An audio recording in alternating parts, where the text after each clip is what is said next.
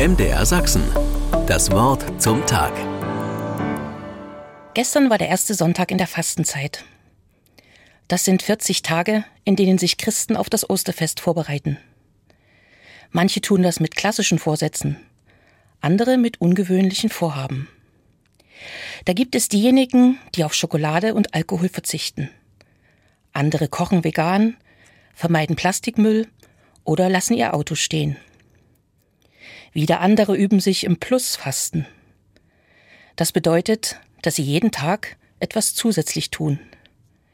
Sie lesen zum Beispiel einen Psalm, meditieren, machen Komplimente, schreiben Briefe.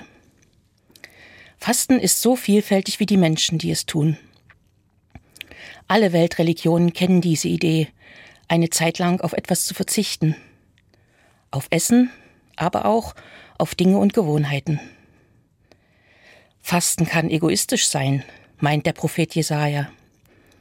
Denkt ihr, mir einen Gefallen zu tun, wenn ihr euch selbst quält und nichts esst und trinkt? Mit dieser Frage provoziert Jesaja seine Zeitgenossen im Namen Gottes. Und er liefert die Antwort gleich mit. Nein, sagt Jesaja. Ein Fasten, das Gott gefällt, sieht anders aus. Löst die Fesseln der Menschen, die ihr zu Unrecht gefangen haltet.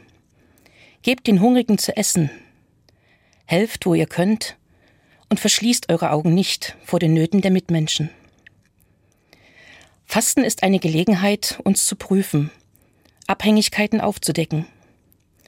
Ich frage mich, wer oder was mich beherrscht. Fasten ist Vorbereitung und Reinigung. Fasten macht sensibel dafür, dass Nahrungsmittel in Wahrheit Lebensmittel sind. Beim Verzichten kann ich spüren, wie wertvoll die sind. Aus der Freiheit, die das Fasten mir eröffnet, soll auch Freiheit für andere wachsen. Das, so sagt Jesaja, ist ein Fasten, an dem Gott gefallen hat. MDR Sachsen. Das Wort zum Tag.